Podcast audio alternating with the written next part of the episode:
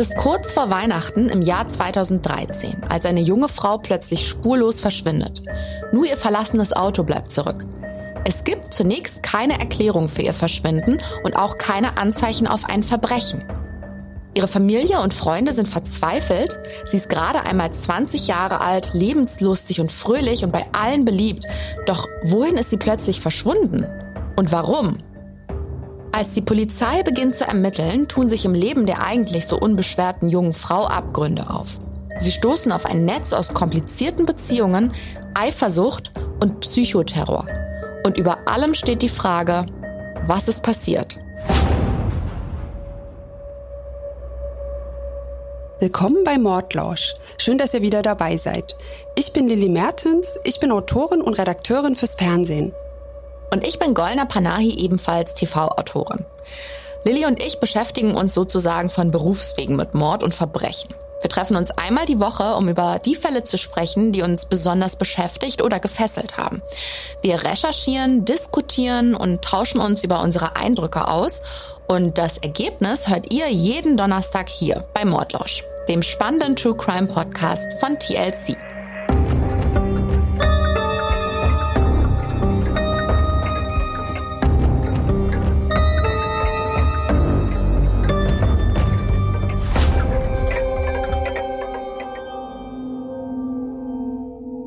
Unser Fall führt uns diese Woche nach Myrtle Beach.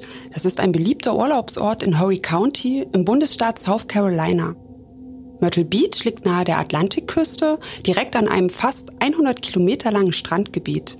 Sonne, Meer, herrliche Temperaturen, kein Wunder, dass die Gegend jedes Jahr einige Millionen Touristen anzieht. Die Urlauber kommen zum Beispiel zum Surfen oder auch zum Golfen auf einem der 115 Golfplätze in der Umgebung. Es gibt außerdem eine Menge Freizeitparks, Restaurants, Kneipen und Clubs. Also alles, was das Urlauberherz höher schlagen lässt. Und mitten in diesem Trubel liegt eben Myrtle Beach, eine lebendige und immer noch wachsende Küstenstadt mit inzwischen ungefähr 30.000 Einwohnern. Vor allem junge Leute kommen gern in den Ort, um zu feiern. Und auch wegen der vielen Jobs, die es hier in der Freizeitbranche und Gastronomie gibt. Und auch die junge Frau, über die wir heute sprechen, jobbt 2013 als Hostess in einem Restaurant in Myrtle Beach. Ihr Name ist Heather Elvis. Heather ist 1993 geboren und zwar in der Nähe von Myrtle Beach. Sie ist hübsch, hat ein sympathisches Gesicht, rot gefärbte lange Haare. Sie ist ein bisschen chaotisch und vor allem auch sehr lebenshungrig. Sie will was erreichen. Sie hat eine kleine Schwester, Morgan, die ihr ziemlich ähnlich sieht und zu der sie eine sehr enge Beziehung hat. Und Morgan beschreibt ihre große Schwester so. Wir waren sehr eng. Wir haben immer irgendwas zusammen angestellt. Sie liebte Farben. Sie malte gern. Sie sang auch gern, aber nicht für jeden. Mein Bart lag unter ihrem und morgens, wenn ich früh genug wach war, konnte ich sie singen hören.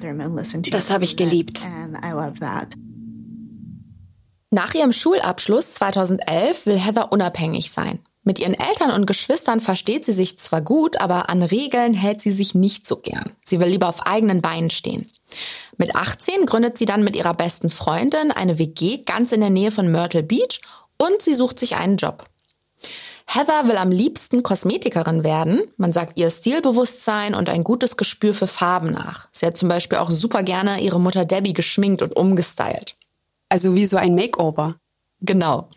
Naja, und während Heather auf der Suche nach dem perfekten Job in der Kosmetikbranche ist, arbeitet sie, wie gesagt, als Hostess. Und zwar in einem Erlebnisrestaurant, dem Tilted Kilt. Die Kellnerinnen und Hostessen dort sind alle jung und attraktiv, tragen knappe Shirts und Schottenröckchen. Das Tilted Kilt ist also ein sogenanntes Restaurant. Braucht man, glaube ich, nicht zu übersetzen. Ein Laden wie einer dieser Hooters-Lokale, die es auch bei uns gibt, zum Beispiel auf St. Pauli. Die Geschäftsführerin des Lokals heißt Jessica Cook. Sie hält den Laden am Laufen und achtet insbesondere darauf, dass die Gäste den Mädels gegenüber nicht zu aufdringlich werden. Heathers Aufgabe als Hostess ist es, die Gäste zu empfangen und zu begrüßen und an ihre Tische zu führen. Ihre Chefin ist von ihr sehr begeistert und findet nur lobende Worte für sie. Sie ist nicht nur sehr hübsch, sie kann vor allem auch mit ihrer fröhlichen, aufgeschlossenen Art bei den Gästen punkten. Also auf den ersten Blick klingt das alles wie das ganz normale Leben einer ganz normalen jungen Frau. Heather Elvis hat Familie, Freunde, einen Job, der ihr anscheinend Spaß macht und dann wird sie auch noch zum Probearbeiten für ihren Traumberuf zur Kosmetikerin eingeladen. Alles scheint super für Heather zu laufen, bis zu jener Nacht vom 17. auf den 18. Dezember 2013. Denn in dieser Nacht verschwindet sie spurlos in der Nähe von Peachtree Landing. Also jeder noch so belebte Ort hat auch dunkle und abgelegene Ecken. Und genau so eine Gegend ist Peachtree Landing. Eigentlich ist das eine Anlegestelle für Boote an einem Fluss, ein paar Kilometer von Myrtle Beach entfernt. Tagsüber ist es da auch gut besucht, weil ständig Boote und Kajaks an und ablegen. Aber nachts ist es da sehr still und ziemlich verlassen. Hört sich unheimlich an. Ja, total. Und genau dorthin wird am 19. Dezember 2013 um ungefähr 21 Uhr eine Polizeistreife geschickt, weil sich dort nämlich ein verdächtiges Fahrzeug befindet. Es ist ein dunkelgrüner Dodge. Das Auto steht sehr auffällig geparkt, quer über mehrere Parkplätze und es steht da auch schon seit ein paar Tagen. Der Polizist steigt aus und untersucht das Auto gründlich mit seiner Taschenlampe auf den ersten Blick findet er auch nichts besonders Verdächtiges. Das Auto ist verschlossen und weist keinerlei Schäden auf. Der Innenraum hingegen ist ganz schön chaotisch und zugemüllt. Der Beamte entdeckt eine ganze Menge Papierkram wie Quittungen, Rechnungen, Briefe und so. Aber er kann keine Hinweise auf einen Kampf oder etwas in der Art feststellen. Nun ist Myrtle Beach nicht der einzige Urlaubsort in der Gegend. Viele Touristen oder Partywütige machen hier Zwischenstopp oder sind auf der Durchreise. Da ist es nicht so ungewöhnlich, dass ein Auto mehrere Tage irgendwo rumsteht. Wobei, wie es geparkt ist, schon ziemlich seltsam ist. Mhm. Der Polizist lässt auf jeden Fall zur Sicherheit das Kennzeichen überprüfen und da stellt sich heraus, dass das Auto auf jemanden zugelassen ist, den er kennt. Ein Mann namens Terry Elvis. Er besitzt eine Druckerei im nächsten Ort. Der Beamte fährt dann auch gleich persönlich vorbei und fragt Terry Elvis, ob er einen dunkelgrünen Dodge vermisst. Und dieser Terry Elvis ist der Vater von Heather Elvis. Ein adretter, sympathischer Mann mit kurzem ergrauten Haar und meiner Meinung nach macht er einen recht bodenständigen Eindruck. Jedenfalls fragt der Polizist ihn nach dem Dodge und da runzelt er gleich die Stirn und sagt, das Auto gehört seiner ältesten Tochter Heather. Aber Elvis weiß auch nicht, warum das Auto einsam und verlassen bei der Peachtree Landing steht. Er fährt daraufhin mit dem Polizisten zurück zur Anlegestelle. Elvis erklärt dem Beamten, dass der chaotische Zustand des Innenraums vollkommen normal wäre für seine Tochter. Dann öffnet er den Wagen und die beiden Männer durchsuchen auch den Innenraum vorsichtshalber. Sie finden aber nichts, was Aufschluss darüber geben würde, wo Heather sich aufhält. Was auffällig ist, alle wichtigen Gegenstände, die man sonst so bei sich hat, also Handy, Brieftasche, Schlüssel und so, sind nicht im Auto. Stimmt. Nur haben sie noch nicht im Kofferraum nachgesehen. Terry Elvis sagt später, dass er in dem Moment schon mit dem Schlimmsten gerechnet hat. Kann ich mir vorstellen. Ja. Aber auch im Kofferraum findet sich keine Spur von Heather oder auch ihr Handy, die Brieftasche und der Schlüssel. Es gibt einfach keinen Hinweis darauf, wo sie sein könnte. Währenddessen ruft Terry Elvis immer wieder auf dem Handy seiner Tochter an, aber er erreicht jedes Mal nur die Mailbox. Über die Festnetznummer hat er auch keinen Erfolg. In Heathers WG ist niemand da. Es ist ja kurz vor Weihnachten und Heathers Mitbewohnerin Brianna ist schon zu ihrer Familie gefahren. Heather ist auch nicht bei der Arbeit, ihre Freunde wissen nicht, wo sie ist und sie ist zwar sehr unabhängig, aber dass sie einfach so verschwindet, ohne ein Wort zu sagen, ist dann doch ziemlich ungewöhnlich. Die Familie macht sich verständlicherweise Sorgen und gibt daraufhin eine Vermisstenanzeige auf. Und Heathers Familie hat sie zuletzt am 17. Dezember gesehen. Da ist sie zu Besuch gewesen, um ein paar Sachen abzuholen. Ihrer Mutter hat sie da erzählt, dass sie an dem Abend noch ein Date habe mit einem neuen Verehrer. Da horchen die Ermittler natürlich auf und machen den Mann sofort ausfindig. Er heißt Stephen Giraldi und ist so alt wie Heather. Und die zwei kennen sich noch aus der Schulzeit. Er arbeitet ebenfalls in Myrtle Beach und zwar als Koch. Er hat Heather angeschrieben und nach einer Verabredung gefragt und ja, und sie hat ja gesagt. Die Polizei lädt diesen Stephen Schiraldi zur Befragung vor und der erzählt, wie der gemeinsame Abend verlaufen ist. Er und Heather sind zuerst etwas essen gegangen und danach in Stevens Auto durch die Gegend gefahren.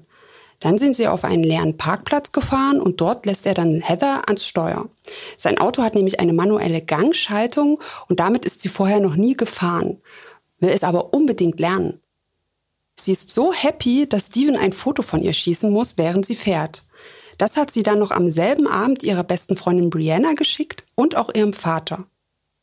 Nach der spontanen Fahrstunde sind die beiden zu Steven gefahren. Er wohnt noch bei seiner Mutter und sie haben sich in seinem Zimmer noch einen Film angesehen. Irgendwann nach Mitternacht fährt er Heather dann nach Hause. Sie bittet ihn, nochmal mit raufzukommen, was er auch macht. Aber er übernachtet nicht bei ihr, sondern fährt später wieder nach Hause und bleibt auch dort. Das kann seine Mutter bestätigen. Steven Giraldi hat also ein Alibi und die Polizei kann ihn als Verdächtigen ausschließen. Wir reden also schon von Verdächtigen. Die Polizisten ahnen bereits, dass hier irgendwas nicht stimmt. Heather mag sich nicht immer an die Regeln gehalten haben, aber gerade wenn es um die Familie ging, ist sie bisher schon zuverlässig gewesen. Sie hätte nach den vielen Anrufen ihres Vaters zumindest mal ein Lebenszeichen gegeben. Genau, weswegen die Polizei Heathers Fahrzeug noch einmal gründlich durchsucht und dann auch ihre Wohnung, die in etwa genauso chaotisch ist wie das Innere ihres Autos. Die Beamten suchen nach Spuren, nach DNA, nach allem, was einen Hinweis auf Heathers Verbleib liefern könnte. Und auch die Gegend rund um Peachtree Landing wird weitläufig durchkämmt und der Fluss wird von Tauchern abgesucht. Aber leider erfolglos. Keine Spur von Heather. Sie finden auch keine Hinweise darauf, was ihr zugestoßen sein könnte. Die Polizei fährt dann auch zu Heathers Arbeitsplatz ins Tilted Kid und befragt die Leute dort. Ihre Chefin dort heißt Jessica Cook, hattest du ja schon gesagt, eine ziemlich tough wirkende Frau, die dem Polizisten auch direkt sagt, wenn jemand weiß, wo Heather sein könnte, dann ein gewisser Sidney Moore. Tja, und dieser Sidney Moore ist oft im Tilted Kid. Beruflich und manchmal auch privat. Er ist damals 37 Jahre alt, ein sportlicher Typ mit Bart und einer ziemlich charmanten Art. Sidney arbeitet in den Bars und Restaurants von Myrtle Beach und ist so eine Art Wartungstechniker. Das heißt, er macht Reparaturen, wo immer sie anfallen, zum Beispiel auch im Tilted Kid, wo Heather arbeitet. Dort lernen sie sich auch kennen. Irgendwann vor November 2013 kommen sie eines Abends ins Gespräch, als die Belegschaft des Lokals bei ein paar Drinks zusammensitzt. Und irgendwie findet Heather diesen Sidney Moore ziemlich cool. Sie erzählt dann wohl auch ihrer Chefin, dass sie sich in Sydney verknallt hätte. Ja, und bald sieht man die beiden immer häufiger zusammen. Wenn er nicht arbeiten muss, besucht er Heather, wenn sie Schicht hat. Die beiden reden, lachen, flirten miteinander. Sie verstehen sich richtig gut und sind trotz des Altersunterschieds auf einer Wellenlänge. Naja, und wenig später entdeckt Jessica Cook zufällig Textnachrichten auf Heathers Handy, als es zum Laden in ihrem Büro liegt. Heather und Sydney schreiben sich da ziemlich eindeutige Nachrichten. So erfährt die Chefin auch, dass die beiden auf der Veranda hinterm Lokal Sex hatten. Sydney und Heather haben ein Verhältnis und geben sich dann auch keine große Mühe mehr, ihre Liebesbeziehung zu verbergen. Sehr schnell weiß der ganze Laden Bescheid. Heather ist auf Wolke 7 und Sydney scheint es genauso zu gehen, bis es plötzlich ungemütlich wird für sie. Genau, denn sie bekommt plötzlich unheimliche Textnachrichten von einer unbekannten Nummer. In denen wird sie beleidigt und bedroht und wie man sich vorstellen kann, erschrecken diese Nachrichten sie ganz schön. Ist ja auch super gruselig sowas. Vor allem, wenn man weder den Grund kennt noch eine Idee hat, wer es sein könnte. Hm. Wobei Myrtle Beach kennt man sich wahrscheinlich und ihr Tête-à-Tête mit Sydney hat sicher die Runde gemacht. Ja, das stimmt. Und sie findet auch recht bald heraus, von wem die Drohungen sind. In einer Nachricht verrät die Absenderin sich nämlich. Sie schreibt, Na, Schätzchen, bereit, die Ehefrau zu treffen. Die fiesen Nachrichten stammen von Sidney Moras Gattin, Tammy Mora. Die weiß inzwischen von der Affäre und ist darüber alles andere als erfreut.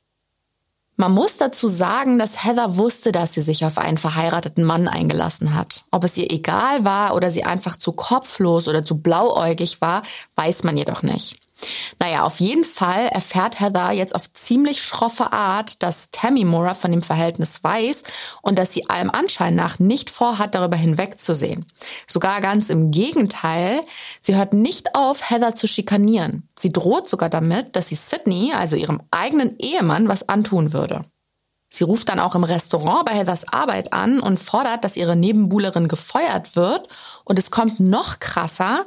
Sie schickt Heather mindestens ein Foto von sich und ihrem Mann beim Sex in ziemlich eindeutigen Posen. Also völlig absurd. Ja. Natürlich wäre jeder sauer, wenn er betrogen wird, aber das klingt schon sehr nach Psychospielchen. Ja. Heather hat jetzt natürlich panische Angst, dass Tammy im Restaurant aufkreuzt, ihr irgendwo auflauert oder anderweitig die Hölle heiß macht. Ja, und die Liebeskiste mit Sidney Mora, damit ist es erstmal vorbei. Heather beendet nach Tammys Aktion die Beziehung. Was diese allerdings nicht davon abhält, Heather noch eine ganze Weile gemeine Nachrichten zu schreiben. Zwischen Heather und Sidney Mora herrscht Funkstille. Tammy Mora hat nämlich sein Handy einkassiert und mit einem neuen Passwort versehen, das nur sie kennt. Und Sidney, der macht, was sie verlangt. Er lässt sich sogar angeblich auf ihren Befehl ein Tattoo mit ihrem Namen stechen, riesengroß unterm Bauchnabel. Die Moras scheinen echt ein sehr spezielles Pärchen zu sein. Was weiß man denn über die beiden? Also Sidney Mora wurde am 14. Januar 1976 geboren und ist damit 2013 37 Jahre alt. Er stammt aus South Carolina und ist nach allem, was man weiß, in einer richtigen Bilderbuchfamilie groß geworden. Mit 18 ist er dann zum Arbeiten nach Myrtle Beach gezogen. Seine Frau Tammy lernt er übrigens auch in einem Lokal kennen, also genauso wie Heather. Tammy und Sydney verstehen sich auf Anhieb blendend, sind auf einer Wellenlänge und stehen auf dieselbe Musik. Tammy stammt auch aus der Gegend und sie ist drei Jahre älter als Sydney. Sie ist blond, immer ziemlich stark geschminkt und schick angezogen, also deutlich auf ihr Äußeres bedacht. Die beiden heiraten und bekommen zusammen drei Kinder. Die Familie wohnt ein bisschen ab vom Schuss auf einem großen Grundstück in einer Sackgasse, ziemlich abgelegen, doch sie scheinen eine glückliche Familie zu sein. Was allerdings merkwürdig ist, nach der Heirat bricht Sidney den Kontakt zu seiner eigenen Familie ab, obwohl er sich mit seinen Angehörigen immer gut verstanden hat. Sidneys Familie vermutet, dass Tammy der Grund dafür ist. Sie habe in der Beziehung das Sagen und kontrolliere ihn. Wäre wahrscheinlich auch mein erster Gedanke als Verwandte. Mhm. Tammy hat in der Beziehung auf jeden Fall die Hosen an. Sie verbietet Sidney ja später auch den Kontakt mit Heather. Aber so einfach ist Heather wohl nicht über das Ende der Beziehung hinweggekommen. Angeblich hat sie ganz schön Liebeskummer gehabt. All das erfahren die Polizisten von Jessica Cook, der Chefin von Heather. Und es ist natürlich klar, dass sie auf alle Fälle mit Sidney Mora reden wollen. Seine Nummer bekommen sie von Jessica Cook und rufen dann auch direkt bei ihm an. Zunächst wollen sie wissen, ob er in letzter Zeit was von Heather gehört oder mit ihr geredet hat. Sidney verneint das zuerst und sagt, dass er schon länger keinen Kontakt mehr mit ihr hat.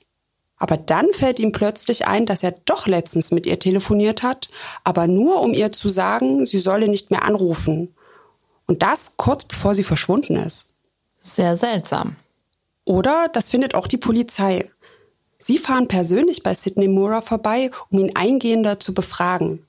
Doch er bleibt weiterhin bei seiner Version und beteuert, ja, Heather und er hatten zwar eine Affäre, aber er sei nun wieder mit seiner Frau zusammen und will versuchen, die Ehe zu retten. Er habe Heather nur angerufen, weil sie einen Zettel mit einer Nachricht an sein Auto gesteckt hätte. Er wollte ihr deshalb noch einmal sagen, dass sie ihn in Ruhe lassen soll. Das sei alles. Die Polizei will dann trotzdem noch wissen, wo Sidney sich aufgehalten hat, als Heather verschwunden ist. Und der präsentiert ihnen ein merkwürdiges Alibi. Er wäre zu Hause im Bett gewesen, aber nicht nur das, er war mit Handschellen ans Bett gefesselt, zur Strafe für seine Affäre mit Heather. Wirklich sehr seltsam. Oder auch Glück im Unglück, falls die Story natürlich der Wahrheit entspricht. Aber die Ermittler ahnen schon, dass irgendwas nicht stimmt und daher versuchen sie noch mehr Informationen über Sidney Moras Affäre mit Heather in Erfahrung zu bringen. Sie befragen Heathers Mitbewohnerin Brianna. Brianna wohnt nicht nur mit Heather in einer WG zusammen, sondern ist auch ihre beste Freundin und Kollegin. Sie arbeitet damals ebenfalls am Tilted Kilt. Und wie das bei Freundinnen üblich ist, weiß Brianna einiges über Heathers Liebesleben und auch über die Affäre mit Mora. Sie erzählt den Beamten, dass Heather sie in der Nacht ihres Verschwindens angerufen hat. Und was Brianna berichtet, passt ganz und gar nicht zu Sidney Moras Aussage. Brianna sagt nämlich aus, dass sie am 18. Dezember ungefähr Viertel vor zwei Uhr morgens einen Anruf von einer völlig aufgelösten Heather bekommen hat. Wir haben ja erwähnt, dass Brianna über die Feiertage zu ihrer Familie gefahren ist. Heather ist am Telefon sehr aufgebracht, sie weint und ist ziemlich durcheinander und sie erzählt ihrer Freundin, dass Sidney Mora sie angerufen hätte. Er hätte sich von Tammy getrennt und wolle nun mit ihr zusammen sein. Und das ist ja mal das komplette Gegenteil von dem, was er der Polizei gesagt hat. Genau. Brianna erzählt den Beamten, dass Heather extrem verunsichert war und nicht wusste, ob sie sich auf ein Treffen mit ihm einlassen sollte. Sie hatte wohl aber noch Gefühle für ihn. Scheinbar war sie sich trotzdem nicht sicher, ob er es wirklich ernst meint. Alles in allem hatte Brianna den Eindruck, dass Heather hin und her gerissen war. Brianna beruhigt ihre Freundin dann erstmal und rät ihr davon ab, Sydney zu treffen. Sie soll lieber eine Nacht drüber schlafen und bloß nichts überstürzen. Brianna hat ja das ganze Drama mit Tammy und Sydney mitbekommen und ist daher auch super skeptisch. Und dann sagt sie ihrer besten Freundin, dass sie am nächsten Tag nochmal in Ruhe telefonieren. Eine Nacht drüber schlafen, um bloß nicht zu überstürzen, klingt nach einem vernünftigen Rat für mich. Ja, aber ich sag dir ganz ehrlich, ich hätte in meinen Zwanzigern in so einer Situation wahrscheinlich auch nicht auf den guten Ratschlag meiner Freundin gehört. In dem Alter kommen einem Gefühle ja auch immer so existenziell vor, gerade romantische Gefühle. Brianna sagt jedenfalls später, sie wäre davon ausgegangen, dass sie am nächsten Tag nochmal in Ruhe darüber reden könnten und dass sich Heather nicht mit Sidney Mora treffen würde. Die Frage ist nun, wer lügt und wer sagt die Wahrheit? Hat sich Heather mit ihrem Ex noch einmal getroffen oder nicht? Und falls ja, was ist dann passiert? Genau diese Fragen versucht die Polizei nun zu klären. Dafür nehmen sich die Ermittler die Mobilfunkdaten von Heathers Telefon vor. Also zunächst einmal ihre Anrufdaten.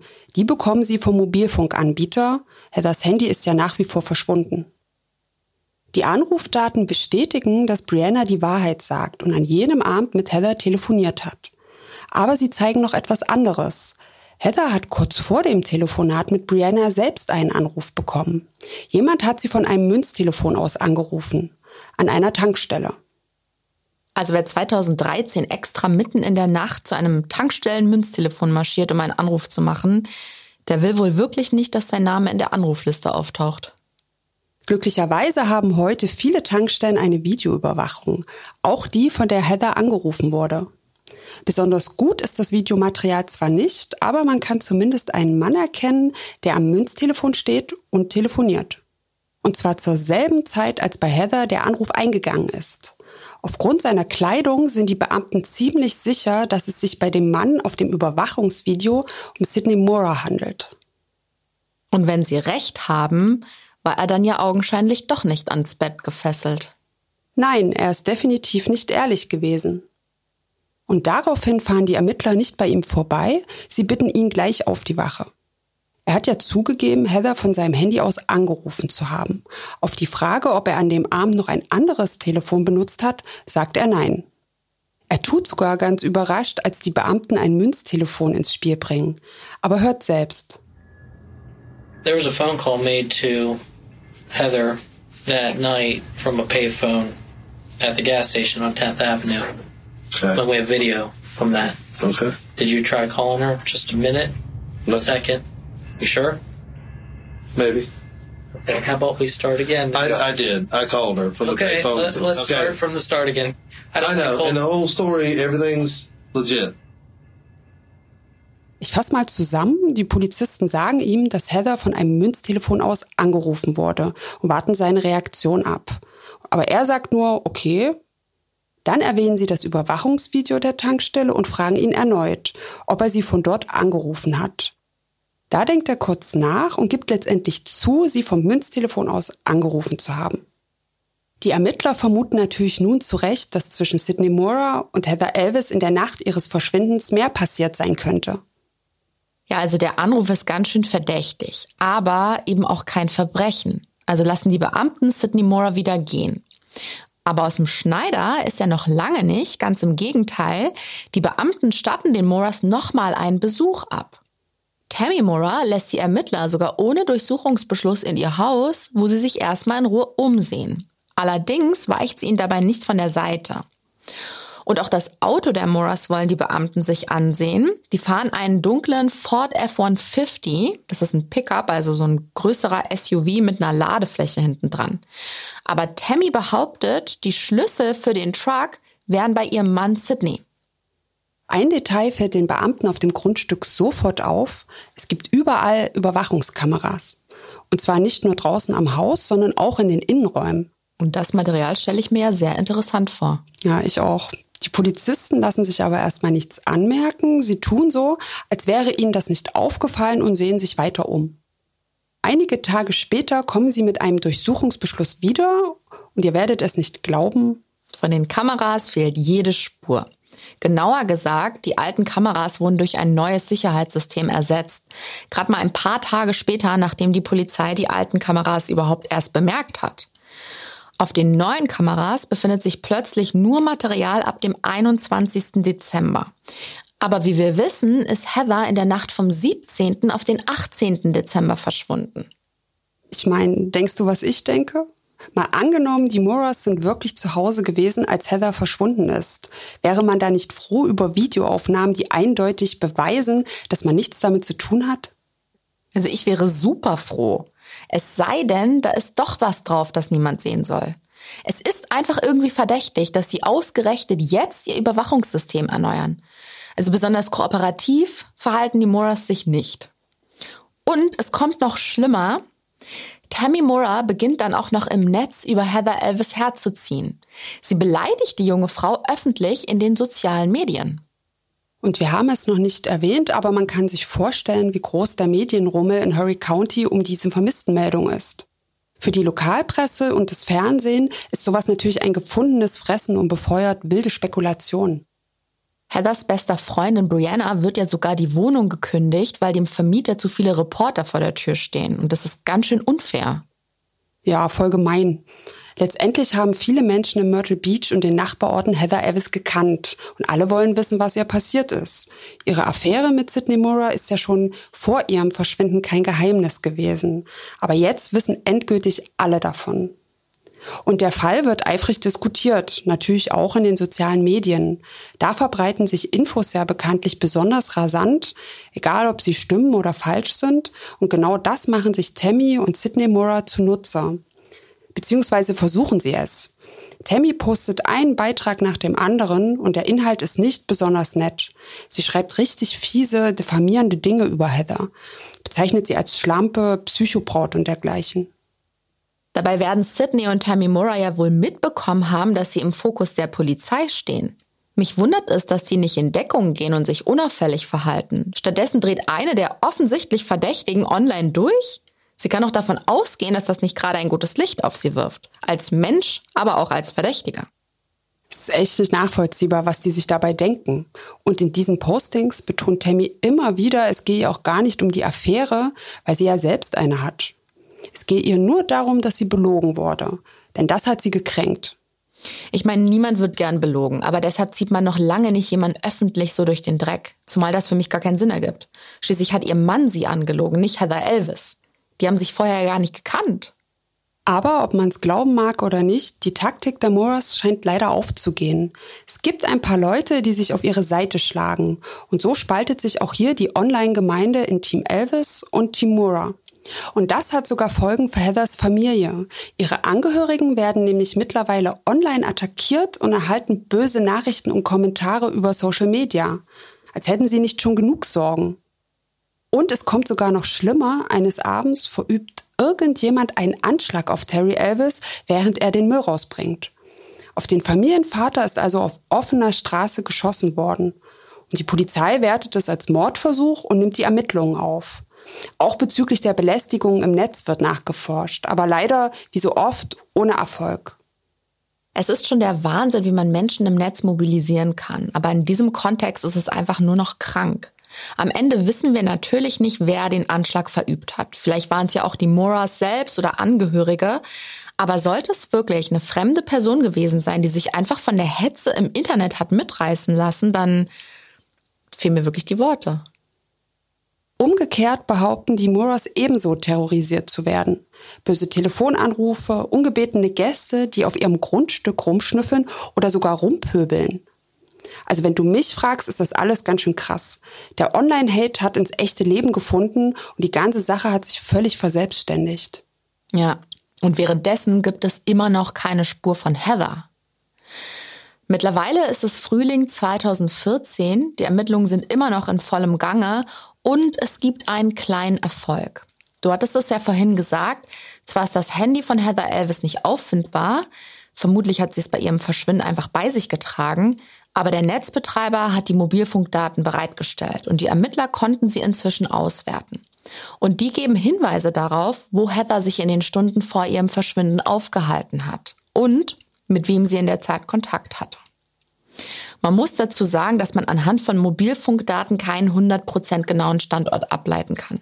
Es kommt immer darauf an, wo sich der nächste Funkmast befindet. Waschechte Mordlausch-Fans kennen sich mit dem Thema Mobilfunkdaten und IT-Forensik ganz sicher schon bestens aus. Wir haben das in Folge 21 bereits thematisiert. Das war die Folge über Jessica Chambers. Ein sehr spannender und auch sehr aufwühlender Fall. Wer sich für das Thema interessiert, dem empfehlen wir in diese Mordlausch-Folge reinzuhören. Aber zurück zu Heather. Ihre Freundin Brianna hat der Polizei ja gesagt, dass Heather sie in der Nacht vom 17. auf den 18. Dezember ziemlich aufgewühlt angerufen hatte. Das war kurz vor zwei. Und zwar nach dem Anruf von Sidney Mora von der Tankstelle. Ihr erinnert euch, er hat ja zugegeben, dass er Heather von einem Münztelefon aus angerufen hätte. Sowohl das Telefonat mit Sidney Mora als auch das mit Brianna lässt sich anhand der Mobilfunkdaten nachvollziehen. Dann fährt Heather in ihrem Auto nach Peachtree Landing. Als sie dort ankommt, ist es 3.38 Uhr in der Nacht. Sie versucht dort noch ein paar Mal, Sydney übers Telefon zu erreichen. Vielleicht haben die beiden sich ja dort verabredet. Könnte gut sein, dass sie sich dort treffen wollten und Heather auf ihn dort gewartet hat. Möglich, aber das ist reine Spekulation. Wichtig ist, ab 3.42 Uhr herrscht Funkstille. Also die Funkübertragung von Heathers Mobiltelefon reißt ab. Ab da ist es nicht mehr möglich nachzuverfolgen, wo sie oder ihr Handy sich befinden. Weder Heather noch ihr Mobiltelefon sind danach wieder aufgetaucht. Aber alles deutet darauf hin, dass Heather selbst mit dem Auto zu dieser Peachtree Landing gefahren ist. Die Frage ist, wo war Sidney Mora die ganze Zeit über? Dazu erhalten die Ermittler ganz unerwartet einen vielversprechenden Hinweis, und zwar von einer Nachbarin der Moras, die in derselben Straße wohnt. Tammy und Sidney Mora sind nämlich nicht die einzigen in der Gegend, die Überwachungskameras haben. Und die Kameras der besagten Nachbarin sind am Haus installiert und zeigen direkt auf die Straße. Sie nehmen also jeden auf, der an ihrem Haus vorbeifährt. Und im Gegensatz zu den Moras hat sie die Aufnahmen vom 18. Dezember nicht gelöscht oder entsorgt. Und auf den Aufnahmen von dieser Nachbarin kann man sehen, dass genau in der Nacht zur fraglichen Zeit ein Fahrzeug vom Haus der Moras in Richtung Peachtree Landing fährt. Und einige Zeit später kommt es wieder zurück. Die Uhrzeit kommt hin, das Auto wäre so ziemlich genau zu der Zeit bei der Peachtree Landing gewesen, als Heathers Handy ausgeht. Und man kann zwar nicht das Kennzeichen erkennen, aber der Wagen sieht aus wie der Ford F-150 von den Moras. Das ist also ein konkreter Hinweis. Sidney Mora hat sich in der Nacht des 18. Dezembers mit Heather Elvis getroffen. Oder vielleicht war es auch Tammy.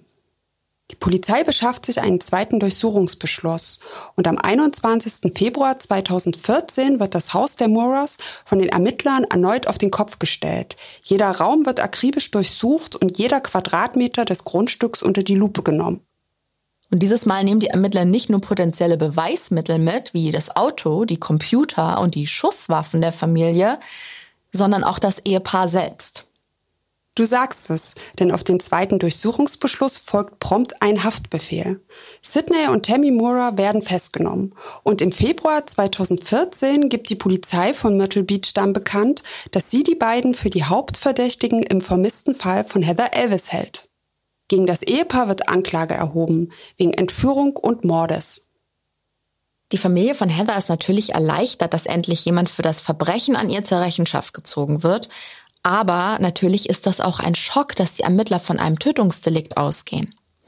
Heathers Schwester Morgan drückt den Schmerz so aus. eine Mordanklage ausgesprochen zu hören, im Zusammenhang mit einem geliebten Menschen. Das ist entsetzlich.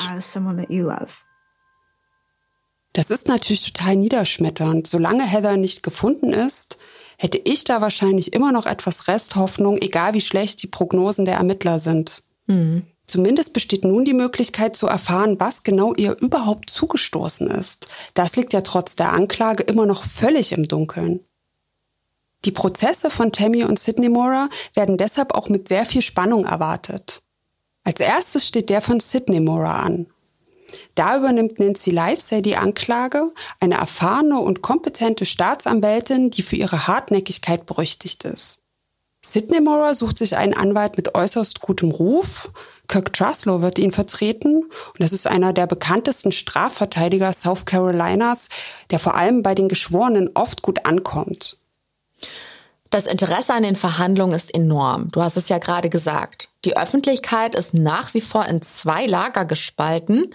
Die Moras inszenieren sich als Opfer der Justiz, die von der Familie Elvis zu Unrecht schikaniert werden. Deren Anhänger bekriegen sich im Netz erbittert mit den Unterstützern der Familie Elvis. Und das ist für die Familie, wie man sich vorstellen kann, eine unerträgliche Belastung. Es geht so weit, dass sie gegen Zeitungen vorgehen müssen, weil die zum Teil Falschinformationen veröffentlichen. Was für ein Nervenkrieg. Dabei hat der Prozess noch nicht mal angefangen. Kurz bevor der Prozess beginnt, kommt dann schon die erste überraschende Wende. Die Mordanklagen gegen Sidney und Tammy Mora werden fallen gelassen. Die Polizei hat ja das Auto der Moras und auch das Haus nochmal sorgfältig nach DNA oder anderen verwertbaren Spuren abgesucht, nur gefunden haben sie nichts. Und bei einer Anklage wegen Mordes sollten die Beweise natürlich möglichst wasserdicht sein. Aber vor allem fehlt eins, Heathers Leiche. Klagt man Sidney und Tammy Mora nun wegen Mordes an und sie werden freigesprochen, kann ihnen später nicht noch einmal der Prozess deshalb gemacht werden selbst wenn die Leiche von Heather noch auftauchen und neue Hinweise bringen würde. Daher entscheidet man sich, die Mordanklage zu verschieben. Natürlich ist das ein herber Rückschlag für die Staatsanwaltschaft. Die Anklagen wegen Entführung bleiben jedoch bestehen. Bevor wir uns aber mit den Prozessen beschäftigen, fasse ich nochmal zusammen, was wir bisher wissen. Die 20-jährige Heather Elvis verschwindet am 18. Dezember 2013 spurlos. Die Polizei findet ihr Auto bei der Peachtree Landing, eine Bootsanlegestelle nicht weit von Heathers Zuhause. Weder das Innere ihres Autos noch die Wohnungsdurchsuchung geben Aufschluss darüber, wo die junge Frau sich aufhält oder was ihr zugestoßen sein könnte. Die Ermittlungen führen die Polizei dann zu dem Ehepaar Mora. Sidney Mora hatte eine Affäre mit der 20-Jährigen. Seine Ehefrau ist dahinter gekommen und hat angefangen, ihre Nebenbuhlerin in Textnachrichten zu bedrohen. Er wird zur Befragung aufs Revier geladen und dort gibt er schließlich zu, dass er Heather in der Nacht ihres Verschwindens von einem Münztelefon aus angerufen hat. Die Mobilfunkdatenanalyse von Heathers Handy zeigt, dass sie in besagter Nacht mit Sidney Mora gesprochen hat, danach mehrfach versucht hat, ihn zu erreichen und sie sich mitten in der Nacht auf den Weg zur Peachtree Landing gemacht hat. Allem Anschein nach habe Heather sich dort mit Sidney Mora treffen wollen. Doch um 3.42 Uhr geht ihr Handy aus und ihre Spur verliert sich. Die Theorie der Anklage ist daher, dass Heather Elvis in der Nacht des 18. Dezember 2013 von den Moras zu der Anlegestelle gelockt und dann umgebracht wurde. Da ihre Leiche aber bisher nicht gefunden wurde, lässt die Staatsanwaltschaft sicherheitshalber die Anklage wegen Mordes fallen. Das betrifft aber nicht die für Entführung. Und warum es sich bei dem Verbrechen um eine Entführung handelt, erklärt die Staatsanwaltschaft wie folgt. Es handelt sich sogar dann um eine Entführung, wenn man eine Person in einen Hinterhalt lockt, um sich ihrer dann zu bemächtigen. Das wäre nichts anderes, als würde man eine Person zum Beispiel zwingen, in den Kofferraum zu steigen. Wenn die Moras Heather Elvis also unter irgendeinem Vorwand zur Peachtree Landing gelockt haben, haben sie sich der Entführung schuldig gemacht. Ja, und Sidney Moras Prozess beginnt dann am 20. Juni 2016, gut zweieinhalb Jahre nach Heather Elves Verschwinden. Und es hängen natürlich viele Erwartungen und Hoffnungen daran. Die Staatsanwaltschaft versucht in dem Prozess darzulegen, dass es eine Menge Indizien gibt, die gegen den Angeklagten sprechen und eigentlich auch niemand anderes in Betracht kommt. Moras Verteidiger wiederum wird auf das Fehlen konkreter Beweise wie Spuren eines Kampfes oder auch DNA verweisen. Die Staatsanwaltschaft ruft als erstes Jessica Cook, Heathers Chefin, in den Zeugenstand. Und ihre Aussage wirft nochmal ein völlig neues Licht auf den Fall. Ihr wisst vielleicht noch, dass die Frauen in dem Restaurant so knappe Arbeitsoutfits tragen und irgendwann hat Heather nicht mehr in ihr Outfit gepasst. Sie brauchte einen größeren Rock und auch ein größeres Oberteil und als Jessica Cook sie dann direkt fragt, ob sie vielleicht schwanger ist, antwortet Heather mit Ja. Das wäre natürlich ein Motiv für einen verheirateten Mann, allerdings auch für die betrogene Ehefrau, falls sie davon wusste. Das denkt sich auch die Staatsanwaltschaft. Allerdings wissen wir nicht, ob sie wirklich von Sidney Mora ein Kind erwartet hat. Sie ist ja verschwunden. Auf jeden Fall hat sie im Lokal noch einen Schwangerschaftstest gemacht, der war aber leider ungültig. Sollte sie aber tatsächlich schwanger gewesen sein, käme als Vater nur Sidney Mora in Frage. Denn Heather hat in der Zeit nichts mit anderen Männern gehabt. Behaltet den Schwangerschaftstest mal unbedingt im Hinterkopf, darauf kommen wir gleich nochmal zu sprechen. Als nächstes ruft die Staatsanwaltschaft einen forensischen Videoexperten in den Zeugenstand. Er hat die Aufzeichnung der Überwachungskameras analysiert. Und darunter ist auch Videomaterial, das in der Nähe von Peachtree Landing aufgezeichnet wurde. Man sieht darauf, wie kurz vor vier ein großes, dunkles Auto in Richtung Anlegestelle fährt. Um zu beweisen, dass es sich hierbei um den Ford F-150 der Moros handelt, hat er eine Scheinwerfer-Lichtkegel-Analyse vorgenommen. Das ist genau das, wonach es klingt. Man analysiert das Scheinwerferlicht eines Autos. Laut des Experten ist das nämlich einzigartig. Zwei Autos können nie den gleichen Lichtkegel haben. Und der Experte hat vor der Verhandlung hierfür Tests durchgeführt. Er ließ verschiedene Autos nachts gegen 4 Uhr an dieser Kamera vorbeifahren. Dann hat er das Licht der Scheinwerfer mit den Aufnahmen aus jener Nacht verglichen. Und in seinem Gutachten kommt er dann zu dem Schluss, dass es sich bei dem Auto auf dem Video um den Wagen von Sidney Mora handelt. Experten sind eigentlich immer eine gute Wahl vor Gericht. Doch Sidney Moras Verteidiger nimmt den Sachverständigen im Kreuzverhör mächtig in die Mangel, so sehr, dass Zweifel an der Verlässlichkeit der Methode entstehen. Überwachungskameras spielen in diesem Prozess an sich eine große Rolle. Zum Beispiel gibt es auch ein Video, auf dem zu sehen ist, was Sidney Mora noch so in der Nacht von Heathers Verschwinden getrieben hat. Er ist auf jeden Fall nicht zu Hause gewesen, sondern hat kurz vor halb zwei in einem Laden Zigaretten gekauft. Und, Achtung, ein Schwangerschaftstest. Interessantes Timing. Das kann eigentlich gar kein Zufall sein. Und gut zehn Minuten nachdem er den Schwangerschaftstest gekauft hat, ruft er Heather von der Tankstelle aus an. Ja, und Sidney Murrah ist sichtlich geschockt, als er im Gericht die Aufnahmen von sich in jener Nacht sieht. In den Zeugenstand möchte er dennoch nicht treten. Er geht einen anderen Weg, um seine Geschichte zu präsentieren. Und zwar verlässt er in einer Prozesspause den Saal und redet mit den Lokaljournalisten und Medienleuten, die den Eingang des Gerichts belagern. Überleg dir das mal. Er macht keine Zeugenaussage, damit er nicht in den Zeugenstand muss und ins Kreuzverhör genommen werden kann, aber plaudert munter mit der Presse. Mhm. Den erzählt er natürlich, er sei unschuldig und dass der Schwangerschaftstest für seine Frau gewesen sei. Er ist einfach das Opfer einer Staatsanwaltschaft, die verzweifelt einen Schuldigen sucht. Und nach dem Schlussplädoyer der Anklage legt dann sein Verteidiger Kirk Truslow mit seiner Argumentation los und schlägt dabei eine völlig unerwartete Richtung ein. Hören wir mal kurz rein. They made a big point about how dark it is at Peachtree Landing. You put Heather Elvis down there under those conditions and how dark and desolate where you can't see anything. You also don't see who's driving the truck. Or if Tammy Moore pulled up, obviously you can't see who's in the truck till you get in the truck. And the truck takes off. Der Verteidiger gibt hier zu bedenken, wie dunkel es nachts an der Anlegestelle ist. Heather Elvis wartet da ganz allein in der Dunkelheit. Und wenn sich nun ein Wagen nähert, hätte sie vielleicht gar nicht erkennen können, wer hinterm Steuer sitzt. Sie hat sicherlich Sidney erwartet. Mit dem wollte sie sich ja schließlich treffen. Aber was ist, wenn es Tammy gewesen ist? Und als Heather dann einsteigt, tritt Tammy aufs Gas und es ist zu spät? Möglich wär's. Und das ist die entscheidende Wendung. Kirk Truslow präsentiert Tammy Mora als mögliche Täterin. Es ist natürlich erstmal eine Überraschung, wenn ein Verteidiger die Ehefrau seines Mandanten als Verdächtige ins Spiel bringt. Aber seine Aufgabe ist es ja, einen Freispruch für Sidney Mora zu erwirken und kein für Tammy Mora. Und vorstellbar wäre es, Tammy Mora war diejenige, die Heather Elvis in aggressiven Nachrichten schikaniert und bedroht hat. Sie hat angeblich ihren eigenen Ehemann als Strafe ans gemeinsame Bett gefesselt, ihm das Handy weggenommen. Also sie scheint auf jeden Fall impulsiv zu sein und schnell aus der Haut zu fahren. Und sie hält ja auch nicht unbedingt hinterm Berg mit ihrer Meinung über die Vermisste. An die Beleidigungen in den sozialen Medien erinnern sich damals noch alle. Die Geschworenen ziehen sich nun zur Beratung zurück und es fällt ihnen anscheinend sehr schwer, einen Konsens zu finden. Erst nach neun Stunden kommen die Geschworenen wieder. Ja, und alle sind gespannt auf das Urteil. Aber es gibt keins. Die Geschworenen konnten sich nicht einigen.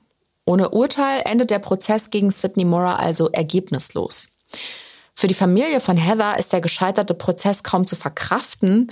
Heathers Mutter erklärt in einem Interview, dass sie in dem Moment das Gefühl bekam, die Geschworenen hätten ihre Tochter im Stich gelassen. Aber augenscheinlich hat Sidney Moras Anwalt Zweifel an der Schuld seines Mandanten wecken können. Vielleicht auch, indem er den Verdacht auf dessen Ehefrau gelenkt hat. Sie steht im Anschluss ebenfalls wegen Entführung vor Gericht. Ja, und der Prozess gegen Tammy Mora beginnt im Herbst 2018. Und auch hier herrscht jede Menge Tumult vom Gerichtssaal. Sie hat die Menschen im Vorfeld ja extrem polarisiert. Durch ihr giftiges Verhalten im Netz hat sie sich viele Feinde gemacht, aber auch Unterstützer gewonnen. Und wie wir sehen werden, wird sie ihre aufbrausende Art auch vor Gericht nicht ablegen. Genau, denn so viel können wir schon vorwegnehmen. Im Gegensatz zu ihrem Mann wird Tammy Mora selbst in den Zeugenstand treten und aussagen. Auch sie steht ja wegen Entführung vor Gericht. Ihr Verteidiger argumentiert aber, dass sich die Anklage vollkommen zu Unrecht auf seine Mandantin eingeschossen hat und sie bloß als Sündenbock herhalten soll.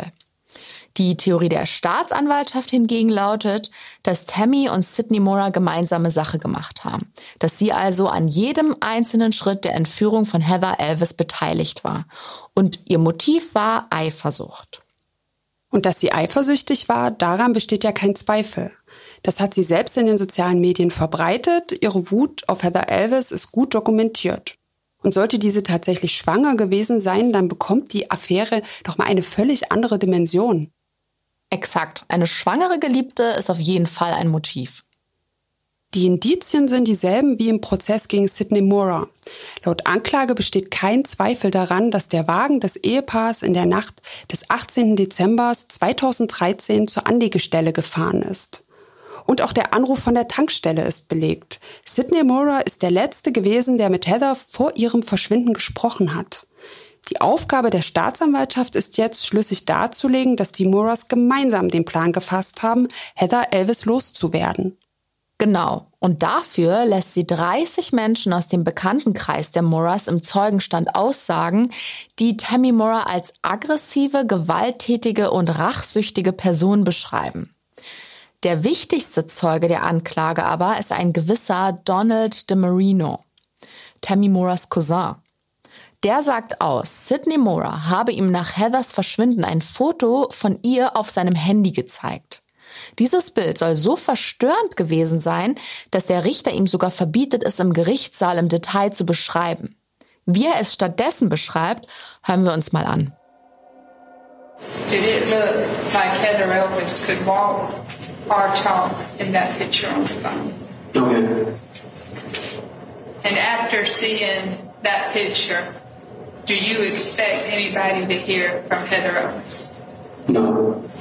And do you know why that picture was taken? Ich übersetze mal kurz. Der Staatsanwalt fragte Marino, ob Heather auf dem Foto aussah, als ob sie noch gehen oder sprechen könne und ob er glaubt, sie jemals wiederzusehen. Beides verneinte Marino.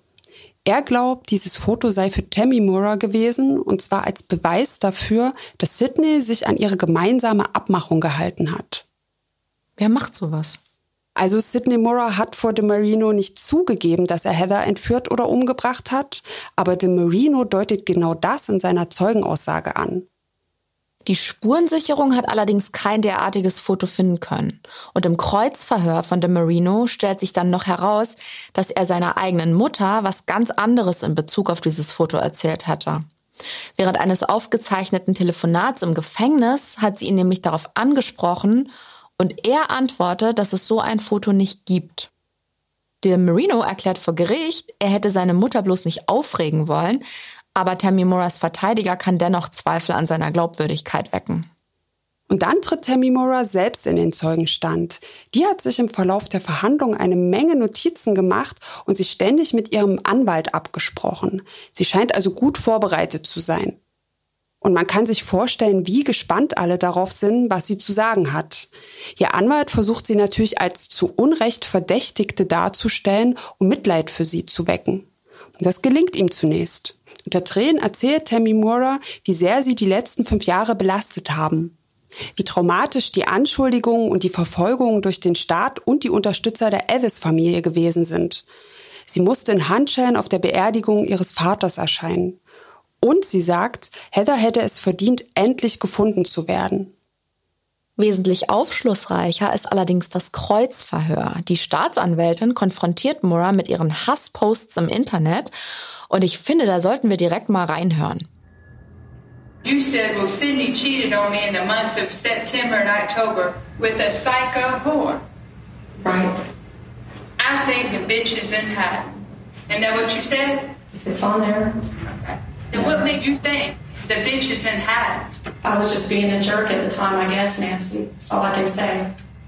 Have we ever met outside of this courtroom? I don't think so. Okay. Just didn't know when we got on a first name basis. Ich übersetze das kurz. Die Staatsanwältin liest Tammy Moore einen Post vor, in dem diese schreibt, Sydney hat mich mit einer Psychonutte betrogen. Sie fragt Moore, ob sie geschrieben hätte, dass die Nutte, womit Heather Elvis gemeint ist, sich versteckt. Tammy bejaht das und die Staatsanwältin will wissen, wie sie damals darauf kommt. Daraufhin, und das ist das Interessante, spricht Tammy Moore die Anwältin mit ihrem Vornamen an und die fragt schlagfertig zurück, Kennen wir uns privat? Ich wüsste nicht, dass wir per Du wären. Und dann spricht die Staatsanwältin Moore noch auf die Sexnachrichten an einen 18 Jahre alten Mann an. Und auch das wollen wir euch nicht vorenthalten. The very next text says, I am so wet for you right now. After you ask him, when do you turn 19? Remember that? It looks bad, and like I said, you don't know the whole story. Right. I could sit here and, and wonder how many married men you've slept with, but I'm not going to judge you on that because that doesn't mean you killed somebody, it doesn't mean you've kidnapped somebody. Hier geht es um sehr eindeutige Nachrichten, die Tammy Mora an den jungen Mann geschickt hat. Und was jetzt kommt, ist wirklich krass. Statt konkret etwas zu diesen Nachrichten zu sagen, greift Tammy Mora die Staatsanwältin persönlich an. Sie spekuliert im Gerichtssaal vor den Geschworenen, vor dem Richter, vor allen Anwesenden, mit wie vielen Männern Nancy Livesay wohl schon geschlafen hat. Und fügt hinzu, nur weil sie Affären hatte, habe sie noch lange niemanden ermordet oder entführt. Das ist eigentlich ein absolutes No-Go, super respektlos und völlig deplatziert. Aber es erfüllt seinen Zweck. Denn so kann die Staatsanwältin einen Eindruck vermitteln, was für ein Mensch Tammy Mora wirklich ist. Mich hat das ja total an Edward Nortons Charakter im Film Zwielicht erinnert. Stimmt, der hat ja auch so ein doppeltes Spiel gespielt. Aber eine unangenehme Persönlichkeit macht einen ja noch lange nicht zu einer Verbrecherin. Die Frage ist, reicht das für eine Verurteilung oder können sich die Geschworenen vielleicht wie im Prozess gegen Sidney Mora nicht einigen? Ich mach's kurz. Nach einer dreistündigen Beratung steht das Ergebnis nämlich schon fest. Tammy Mora wird wegen Entführung schuldig gesprochen und Sie wird zu zweimal 30 Jahren Haft verurteilt.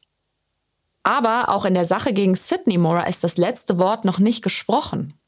Genau, denn im Herbst 2019, also etwa ein Jahr nachdem Tammy Mora verurteilt worden ist, beginnt der zweite Prozess gegen ihn. Vieles ist genauso wie im ersten Verfahren, selbe Anklage, selbe Zeugen, aber nach all der Zeit sind mittlerweile neue Beweise aufgetaucht. Ihr erinnert euch doch bestimmt noch an die Überwachungskameras auf dem Grundstück der Moras. Die sind ja nach dem ersten Besuch der Polizei gegen ein neues Überwachungssystem ausgetauscht worden. Es gibt von der Nacht, in der Heather verschwunden ist, keine Aufzeichnung, aber von den Tagen danach. Ein Video ist dabei besonders interessant. Es zeigt nämlich die Einfahrt vom Grundstück der Moras und darauf sieht man Sydney und Tammy Mora, Tammys Schwester und deren Freund und die vier bringen Einkäufe ins Haus und dann reinigen sie gemeinsam das Auto der Moras, also diesen Ford F-150, von innen und außen. Und die ganze Aktion geht über vier Stunden. Richtig. Und nicht nur das. Sydney Mora macht dann anschließend noch ein Feuer im Garten. Darin verbrennen sie die Putzlappen, die sie für die Reinigung des Wagens benutzt haben. Spricht natürlich erstmal überhaupt nichts dagegen, sein Auto mal ordentlich zu putzen. Aber wer verbrennt seine Putzlappen? Besonders nachhaltig ist das nicht. Und ehrlich gesagt kommt das schon so rüber, als wolle man hier Spuren beseitigen. Zum Beispiel Blut oder DNA. Das Video ist sehr überzeugend. Die Geschworenen beraten dieses Mal nur kurz und finden schnell ein einstimmiges Urteil. Auch Sidney Mora wird wegen Entführung für schuldig befunden und zu 30 Jahren Haft verurteilt. Tammy als auch Sidney Mora beteuern bis heute ihre Unschuld und haben gegen ihre Urteile auch Berufung eingelegt. Bisher allerdings ohne Erfolg. Das Bittere ist, obwohl es zwei Verurteilungen in dem Fall gegeben hat, ist immer noch unklar, was Heather Elvis wirklich zugestoßen ist. Mhm. Bis heute ist nicht die ganze Wahrheit ans Licht gekommen.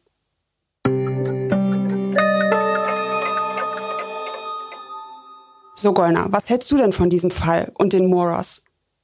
Also ein Schuldspruch auf der Grundlage von Indizien ist meist für alle Beteiligten, also für die Angehörigen, aber auch für Richter und so extrem unangenehm. Und lässt die Leute mit so einem beklemmenden Gefühl zurück. Aber in diesem Fall waren die Indizien ja ziemlich aussagekräftig. Und ich würde mal sagen, Tammy hat sicherlich ihr eigenes Grab geschaufelt, als sie im Kreuzverhör ihre Maske hat fallen lassen. Aber wenn Tammy Mora schuldig ist, dann ist es Sydney Mora auch. Sie mag die Impulsive mit den zwei Gesichtern sein, aber Sydney Mora war derjenige, der bewiesenermaßen Heather Elvis mit seinem Anruf zur Peachtree Landing gelockt hat. Er hat sie mit falschen Versprechungen manipuliert und sie von ihrem Zuhause weggelockt. Daher, ich kann mir vorstellen, dass es sich so abgespielt hat. Ich kann mir auch vorstellen, dass Tammy Mora die treibende Kraft hinter dem Plan war. Und wenn das stimmt, dann finde ich das unfassbar bösartig, dass die Moras der Familie nicht sagen, wo Heather ist. Also mir geht's da ähnlich. Und es ist bestimmt furchtbar für Heathers Familie nicht zu wissen, was wirklich passiert ist. Oder auch, wo sie jetzt ist. Mit dieser Ungewissheit zu leben, ist mit Sicherheit nicht leicht auch wenn die Moras hinter Gittern sind. Heathers Vater Terry Elvis hat mal gesagt, er wünsche sich schon, die Moras würden endlich mit der Sprache rausrücken, aber andererseits fürchtet er sich auch vor der Wahrheit. Und diesen inneren Konflikt kann man echt gut nachvollziehen. Ja, und Morgan, Heathers jüngere Schwester, beschreibt ihr Leben heute als festgefahren, weil sie immer daran denken muss, was ihre Schwester alles nicht mehr erleben kann. Aber wer weiß, vielleicht tauchen ja doch noch neue Beweise auf. Oder einer der Moras verrät, was in der Nacht des 18. Dezember wirklich passiert ist. Manche Verbrechen werden Jahrzehnte später noch aufgeklärt. Das stimmt. Man sollte die Hoffnung nie aufgeben. Da hast du recht.